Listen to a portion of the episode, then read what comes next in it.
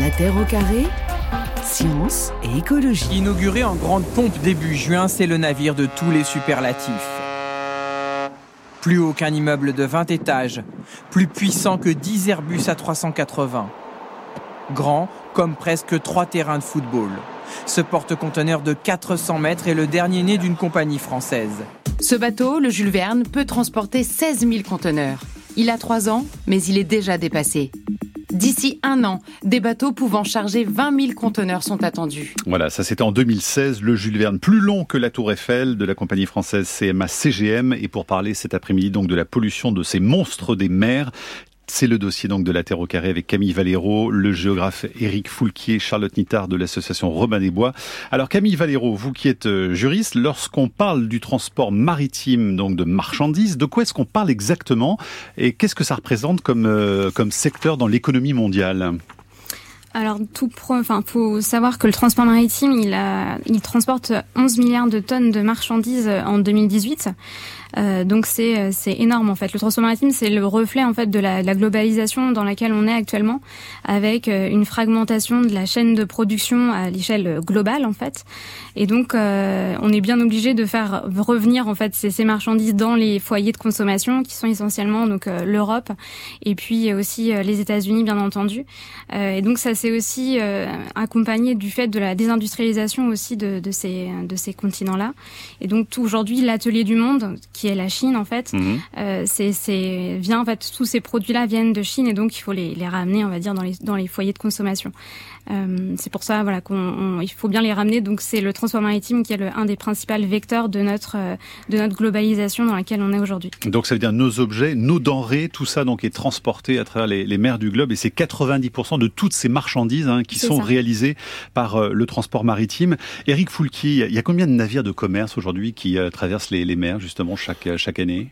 53 000 et quelques, selon les statistiques de 2021. Ouais, avec des tailles différentes, parce que là on entendait l'exemple du Jules Verne qui est vraiment ce qu'on fait de plus gros aujourd'hui, même s'il y en a qui sont peut-être encore un petit peu plus gros maintenant. Alors avec des tailles effectivement extrêmement différentes, enfin des tailles qui globalement augmentent. On mmh. est vraiment sur des logiques tendancielles à ce qu'on appelle la massification. Donc avec des navires qui sont effectivement toujours de plus en plus grands et qui créent des, effectivement des demandes en termes d'infrastructures et, et, et, des efforts d'investissement, notamment en termes d'infrastructures portuaires. Ouais. Et puis fatalement en consommation de carburant et, et en rejet. Et donc, ce sont des, des, bateaux dont on va avoir de plus en plus besoin. Euh, ce sont des, des, chiffres qui vont encore augmenter euh, dans l'avenir ou pas Ou ça se tasse un peu en ce moment? Euh, Actuellement, effectivement, on est sur des trajectoires qui, qui, qui montrent euh, on va vers euh, effectivement encore plus de marchandises, plus de consommation. C'est mmh. ce qu'on appelle le développement, hein, tout simplement. Or, il y a quand même des scénarios qui sont possibles où, où, où on se dit bah, peut-être qu'il va y avoir des effets de relocalisation, peut-être des changements de culture de consommation, des sociétés qui vont progressivement euh, opérer leur transition écologique elles aussi, puisqu'effectivement, ouais. comme l'a dit Camille, euh, bah, le transport maritime n'est que le reflet de la société telle qu'elle se projette et, et, et, le reflet en fait d'une projection maritime en fait. Donc tant que la société change pas, ce serait une des conclusions finalement ces bateaux continueront à sillonner le monde. Hein, bah, je dirais qu'on que... aura besoin de ces, ces, objets et ces denrées. Oui c'est ça, c'est dites-moi comment vous consommez, je vous dirai comment vous êtes transporté. Euh, grosso modo c'est ça. Charlotte Nittard, comme euh, votre association Robin des Bois, euh, quand cette association décide de s'intéresser à un sujet comme ça, la pollution du, du transport maritime, qui semble assez tentaculaire finalement, comment on étudie le problème euh, Est-ce que l'opacité de ce milieu est réelle ou pas? Vous avez accès à quel dossier? Et qu'est-ce que vous cherchez à savoir en particulier? Bah, nous, l'approche au départ, elle a été, euh, disons, euh, euh, ça a été à cause des catastrophes maritimes. Hein. En premier lieu, les marées noires, mmh.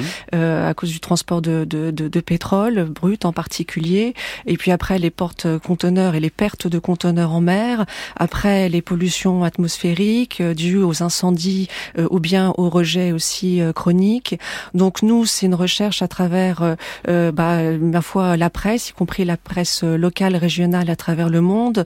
c'est aussi un excellent réseau de correspondants, de professionnels du monde maritime, euh, parce qu'il y a quand même des gens éclairés euh, -hmm. euh, dans, dans, dans, tous les secteurs d'activité, y compris euh, au niveau de la démolition des navires, puisqu'il faut voir la chaîne euh, dans son intégralité. Donc c'est de la fabrication hein, au démantèlement, ouais. absolument. Et puis euh, essayer de ne pas seulement être des suiveurs, mais d'anticiper ces changements, puisqu'on voit bien qu'effectivement, avec cette course à la massification, il y a aussi des impacts bon, pour les équipages, parce que le rêve des armateurs, c'est d'avoir quand même des bateaux sans équipage pour économiser sur sur les coûts. Et puis, comme ça a été évoqué aussi, des impacts sur les infrastructures, y compris en Europe, avec des estuaires qui sont bétonnés pour accueillir des bateaux de plus en plus gros, avec des, des problèmes d'entretien, de dragage, de rejet de bout de dragage sur la bande littorale.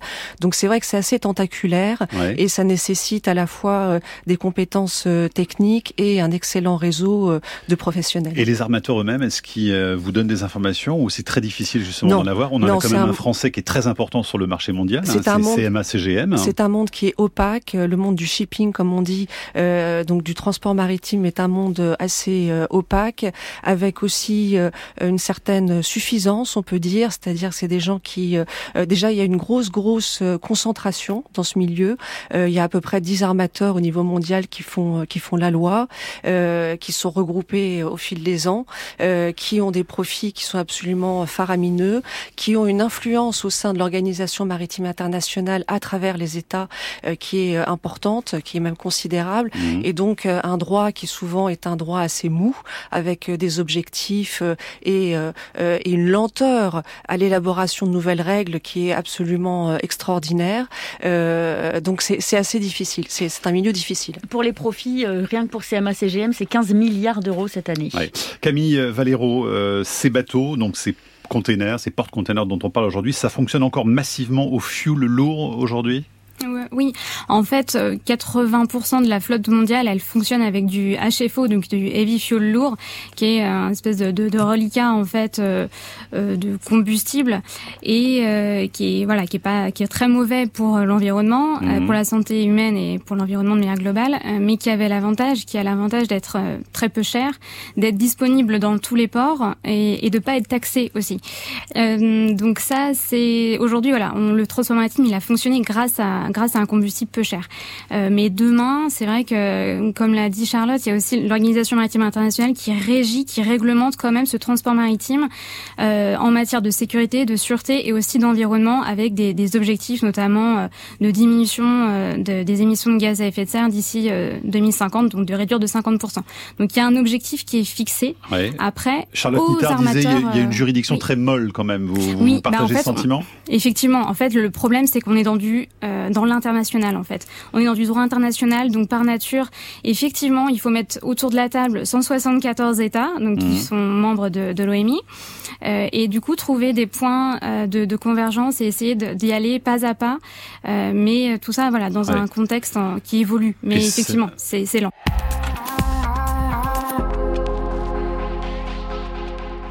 Le porte-conteneur barre le canal de Suez de tout son long, sur 400 mètres précisément la taille de ce géant des mers. Malgré ses 220 000 tonnes, il a été piégé par une rafale de vent et s'est échoué, le nez dans le sable. Il y a urgence, le canal égyptien concentre 10% du commerce maritime mondial, en gaz et en pétrole notamment, une sorte de raccourci entre l'Europe et l'Asie, difficile à contourner. Même si les accidents sont rares, le canal de Suez reste une voie délicate à emprunter pour les immenses navires. Il avait été élargi en 2015.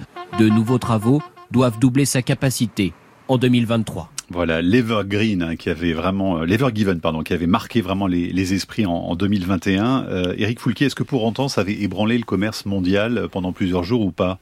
Ah bah oui, oui, oui, plutôt, parce qu'effectivement, comme on l'a entendu dans l'extrait, tout un tas de navires ont été obligés de contourner. Ouais. Euh, par, le, par le Cap, par la route des Caps. Et effectivement, ça allonge considérablement le trajet, ça fait plus de consommation et donc c'est un surenchérissement mm. du transport.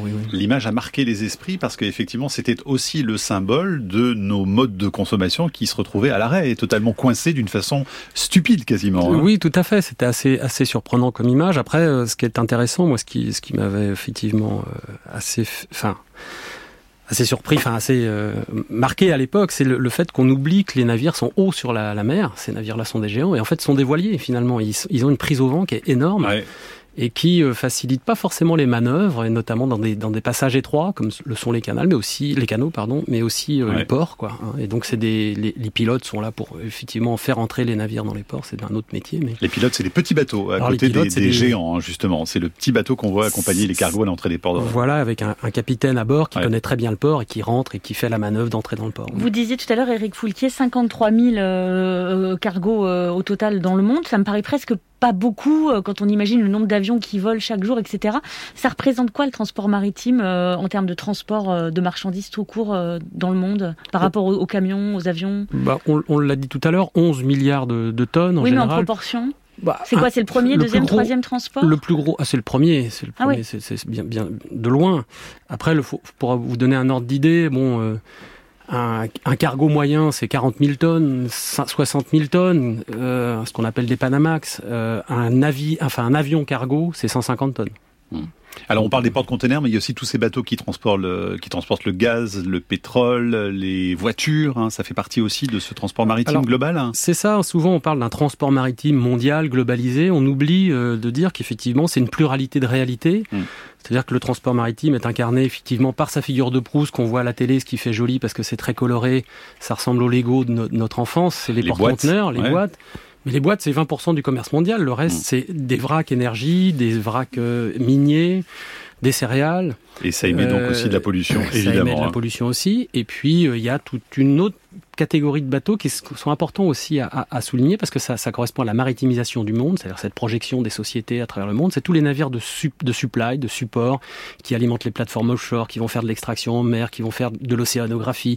Enfin, il y a toute une foule de navires de service qui mmh. accompagnent cette, cette, cette, projection de la société mondiale dans la mer. Charlotte Nittard. Hein. Oui, et puis il y a aussi les, les, le transport d'animaux vivants, euh, les bétaillères, avec mmh. euh, au niveau européen euh, un, un, un, scandale quand même euh, considérable, c'est-à-dire que sur à peu près les 80 bétaillères qui sont euh, euh, agréées par l'Union européenne, euh, elles sont quasiment toutes, c'est quasiment toutes des, des, des, navires en fait en fin de vie. C'est d'anciens, par exemple, transporteurs de, de, voitures qui sont jumboisés, c'est-à-dire qu'on rajoute des ponts supérieurs, on y entasse des animaux vivants, mmh. donc des vaches, des moutons. c'est des navires qui peuvent avoir et qui naviguent en Méditerranée, hein, qui peuvent avoir 40 ans, 50 ans pour certains, pavillons de complaisance, euh, équipages aussi qui sont traités euh, euh, comme des animaux, mal payés, conditions de travail épouvantables et conditions pour les animaux qui sont mm. vraiment absolument terrifiantes et absolument pas conformes au droit européen. Ouais. Éric Foulquier, oui, effectivement, sur ces navires bétaillers, je, disais euh, que tout à l'heure, le transport maritime représentait des réalités très différentes. Et là, on a une réalité très particulière, qui est une réalité géographique, c'est-à-dire que c'est des navires qu'on voit pas souvent dans nos eaux, parce qu'effectivement, on n'a pas le marché. Mmh. Ce marché-là, il est... Sauf à 7. alors, un petit peu à 7, mais euh, sinon, c'est effectivement Nouvelle-Zélande, Amérique du Sud, vers, vers le Moyen-Orient. C'est un trafic très particulier, mais effectivement dans des conditions... Camille Valero, sur la pollution donc de ce transport maritime, en termes d'émissions de, de gaz à effet de serre, qu'est-ce que ça donne alors à l'échelle mondiale? Bah, on l'a dit, alors c'est entre 2,5 et 3 des émissions de gaz à effet de serre. Euh, ça, c'est le ce qui est voilà le transport maritime cause voilà, à peu près ça. Sauf que dans les, il y a des projections qui sont assez pessimistes, c'est-à-dire qu'on va avoir une multiplication en fait du, du transport maritime, euh, et donc en 2050, ça pourrait augmenter de 17% euh, Donc 17 des émissions totales de gaz à effet de serre dans le monde à l'horizon 2050. Hein. C'est ça. Donc après, bon, 2050, ça fait un peu loin. Euh, mais voilà, donc l'OMI se dit voilà, on est bien obligé de réagir maintenant pour pouvoir euh, avoir des navires, les navires de, de demain qu'on construit actuellement, qui durent en moyenne euh, une durée de vie de 25 ans en moyenne. Ouais.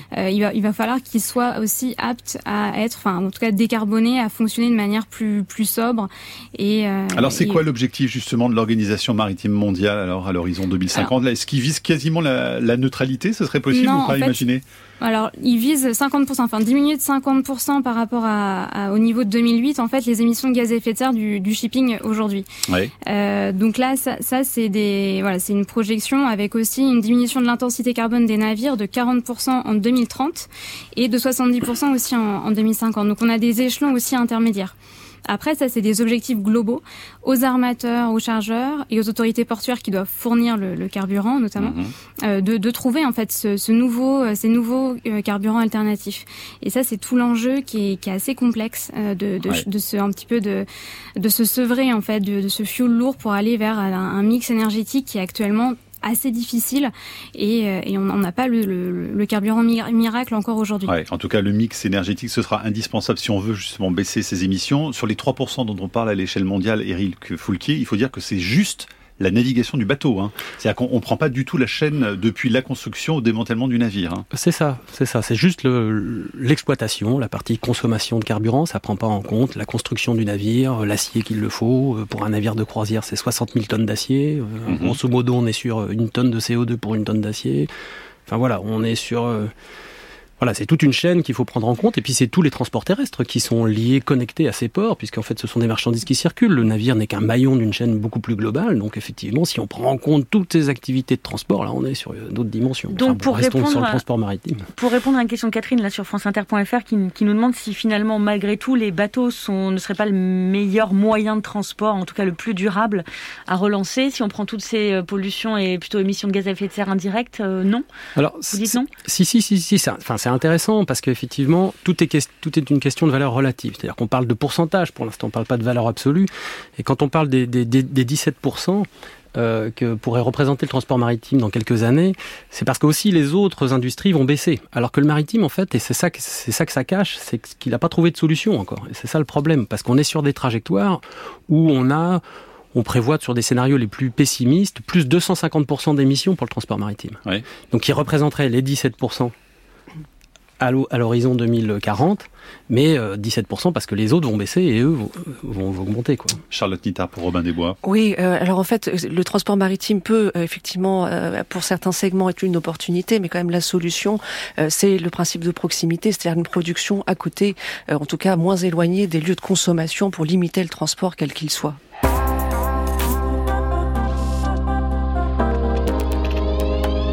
C'est peut-être le ferry du futur. Zéro particules polluantes seront émises chaque fois que ce bateau effectuera la liaison Marseille-Bastia. C'est une technique de dépollution unique au monde pour un bateau. Le soufre et les particules fines qui s'échappent des moteurs sont d'abord neutralisées par du bicarbonate de sodium, puis filtrés. Les déchets solides obtenus finissent ensuite dans des citernes de recyclage. 15 millions d'euros d'investissement pour un engagement qui va bien au-delà de ce qu'impose la réglementation actuelle. Voilà, les ferries soi-disant du futur sur France 3 Marseille, c'était en septembre euh, dernier. Alors juste un petit mot, c'était Itout Evas hein, de la femme, parce qu'ils sont tellement foutus de moi qu'il fallait que je corrige quand même la désannonce de ce disque.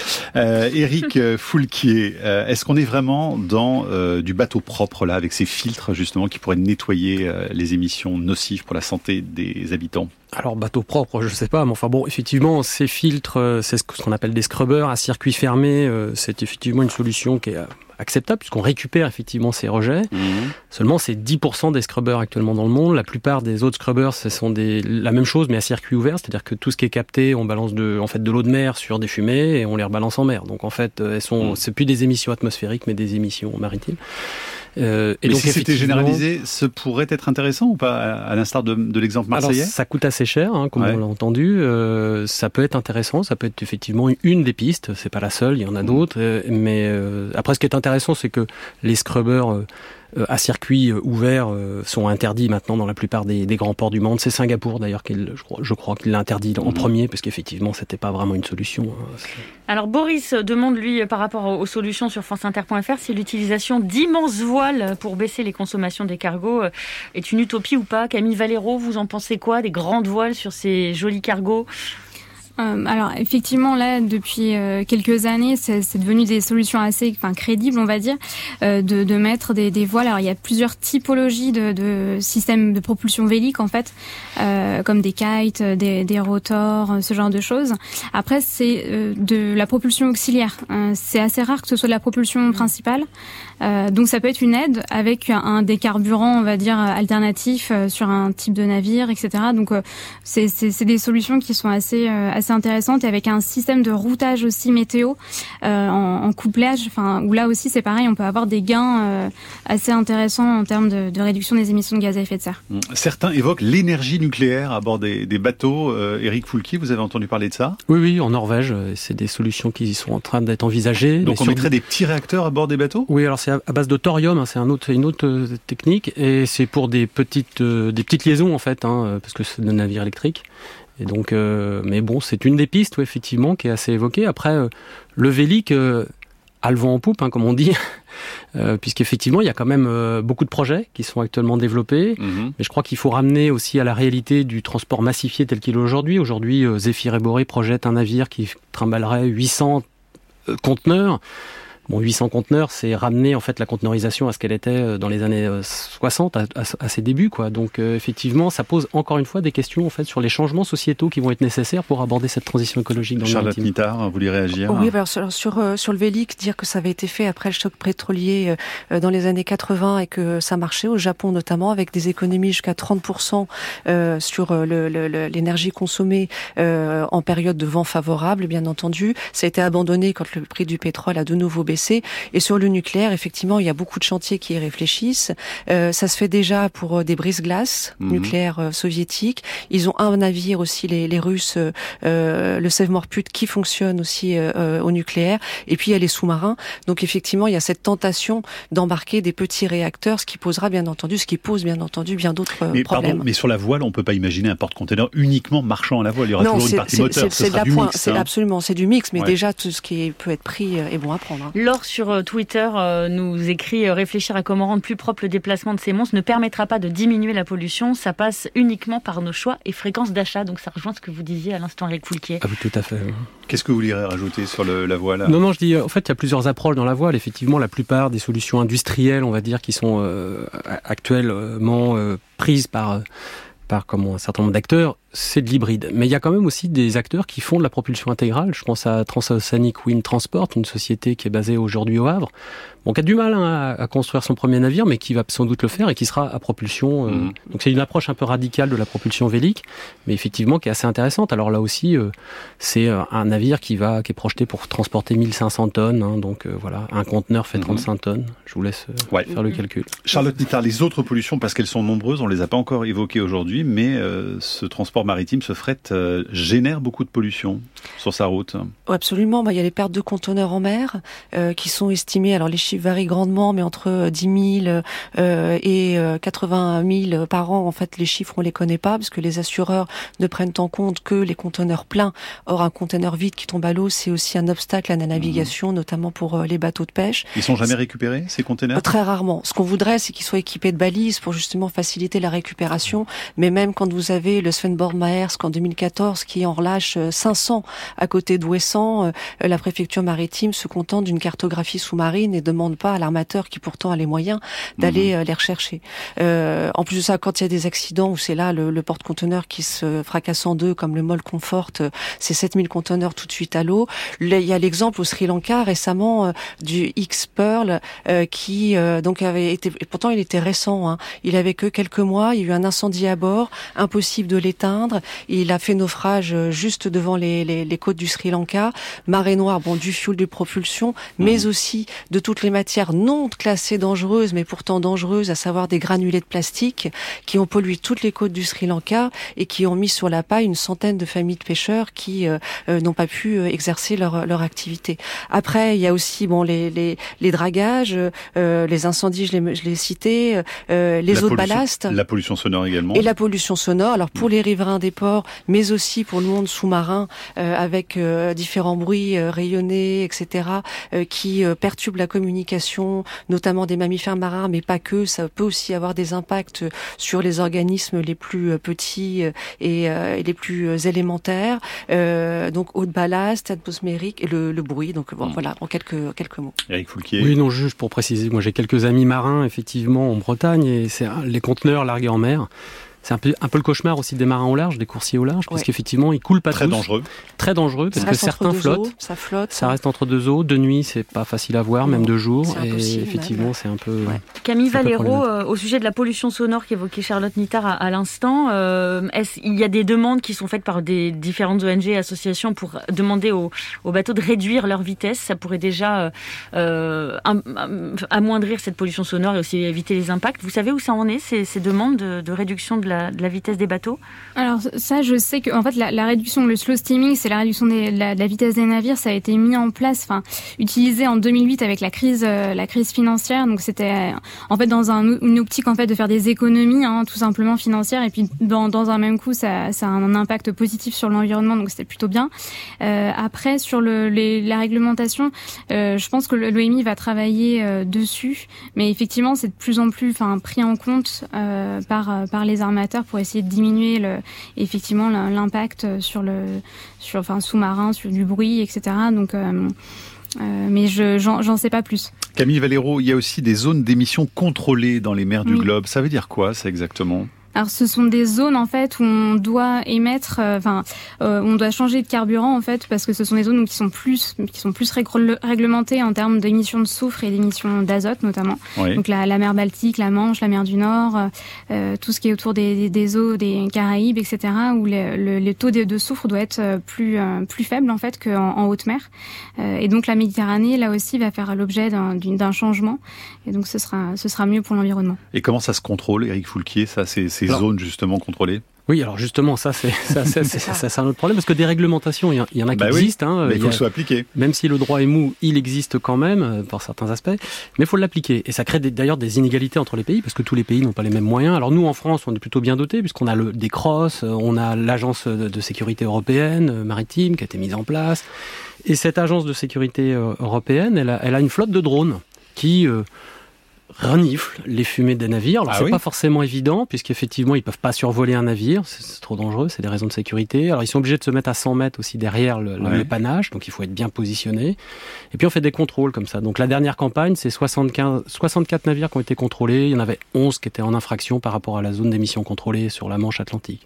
Voilà. Mais ça fait vraiment peur aux armateurs, ça? C'est le genre de mesure qui... Alors, ça commence un petit peu parce que maintenant il y a quand même des réglementations, ce qu'on appelle l'état du contrôle, euh, enfin le port de contrôle, voilà, le state port control. Il y a- y, un manque euh, cruel d'inspecteurs mais voilà, c'est euh, ça. de Après, c'est des sécurité. dimensions humaines. ouais. Ouais, ouais, absolument.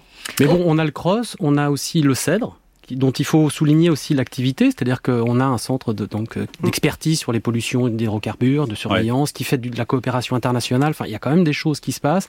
Et ça, c'est et effectivement, euh, c'est quand même intéressant. Mais nous, en France, on est quand même plutôt bien dotés en Europe en général, puisqu'on a des moyens à la mer, ce qui n'est pas le cas de tous les pays.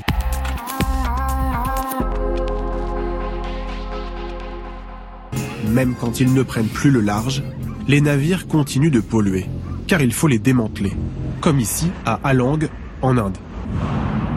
Cela fait dix ans que Rohit Sharma enquête sur cette industrie qui utilise sa région comme une immense décharge à ciel ouvert. Les bateaux proviennent des États-Unis, du Danemark, de la France, d'Allemagne, mais souvent, avant d'arriver chez nous, ils changent de pavillon. Et les règles qui s'appliquent dans les pays d'origine ne s'appliquent plus quand ils arrivent ici. Cela se fait au détriment de la population locale. Cela provoque de la pollution et détruit les ressources naturelles. C'est une décharge. Voilà, extrait de complément d'enquête en avril dernier sur euh, France 2, le démantèlement euh, des navires. Et ça, c'est un, un gros dossier aussi hein, dans, dans ce thème de la pollution maritime. hein, C'est un, gros dossier, c'est le, le bout de vie. Alors effectivement, avec euh, par exemple en Europe des réglementations qui obligent quand un, un bateau a un pavillon européen à le démanteler dans un chantier agréé par l'Union européenne. Il y en a 46 à l'heure actuelle. Il y en a aucun qui est dans le sous-continent indien. Et donc euh, les armateurs vendent leurs bateaux à des cash buyers qui eux vont dépavillonner, mettre un- ce qu'on appelle un pavillon corbillard, qui est un Mhm. pavillon de complaisance, et donc échapper à toutes les règles euh, applicables. Camille ça- Valero, ouais, justement du point de vue juridique, là, c'est toutes les entourloupes qu'on peut mener justement dans ce domaine. Hein. Bah, en fait, l'armateur est pas obligé d'immatriculer son navire euh, sous son, sa nationalité. En fait, il peut le faire euh, sur n'importe quelle euh, nationalité, n'importe quel registre. Donc, c'est ce qu'on appelle les pavillons de libre immatriculation ou, ou de complaisance, afin d'avoir une optimisation sur le plan fiscal, euh, de droit, so- enfin social, environnemental, etc. Donc, c'est voilà, c'est de l'optimisation en fait. Donc, euh, et dans, dans le cadre effectivement de, de ce que disait la- le démantèlement des navires, c'est ça. Ils changent en fait au, au dernier moment. En fait, ils changent de, de propriétaire faire et il change de registre et là, voilà, il mm. part souvent en Asie du Sud-Est. En parlant de fiscalité, Marc nous écrit sur franceinter.fr, je suis choquée parce que j'ai appris que le fuel destiné au transport maritime n'est pas taxé. C'est vrai ça, Eric Foulquier, Foulquier, c'est pas taxé. Alors je suis pas expert en fiscalité de carburant, mais oui, oui, effectivement, il est très très faiblement taxé. Pas du tout, je ne sais pas, mais Camille Valero pour la France, hein, où il y a quand même beaucoup de taxes, le, transport maritime n'a pas de n'est pas taxé. Bah en fait, encore une fois, vu qu'on est dans un contexte international, si on commence à vouloir le taxer en France, je pense qu'il va avoir des effets, un effet, euh, euh, on va dire, euh, enfin d'aubaine. On va dire que les, les, les, armateurs vont aller souter dans d'autres pays, mmh. nos pays voisins, et donc on va, on peut perdre des marchés. Donc c'est c'est pour ça hein, que effectivement, voilà, c'est pas taxé parce que bah, sinon on risque de perdre du trafic. c'est la question effectivement du soutage qui a une géographie particulière et qui, qui, offre aussi un service complémentaire et qui peut faire, qui peut être un facteur d'attractivité pour les ports. Donc effectivement, c'est. Charlotte Nittard, comme conclusion de, de, ce dossier, comment on peut agir efficacement pour baisser euh, ces pollutions maritimes dont on vient de parler aujourd'hui? Bah, écoutez, il faudrait que ça soit au niveau international, effectivement, parce que ce qu'on nous dit toujours, c'est que si la France met en place des règles, à ce moment-là, les bateaux iront euh, ailleurs, ce qui n'est pas totalement vrai, euh, mais ce qui peut être entendable. En tout cas, ce qu'il faut, c'est que dans l'Union européenne, il y ait plus de contrôles dans les ports, quels qu'ils soient, y compris Rotterdam, pour vérifier l'application des règles sanitaires, des règles environnementales, des règles de protection des travailleurs.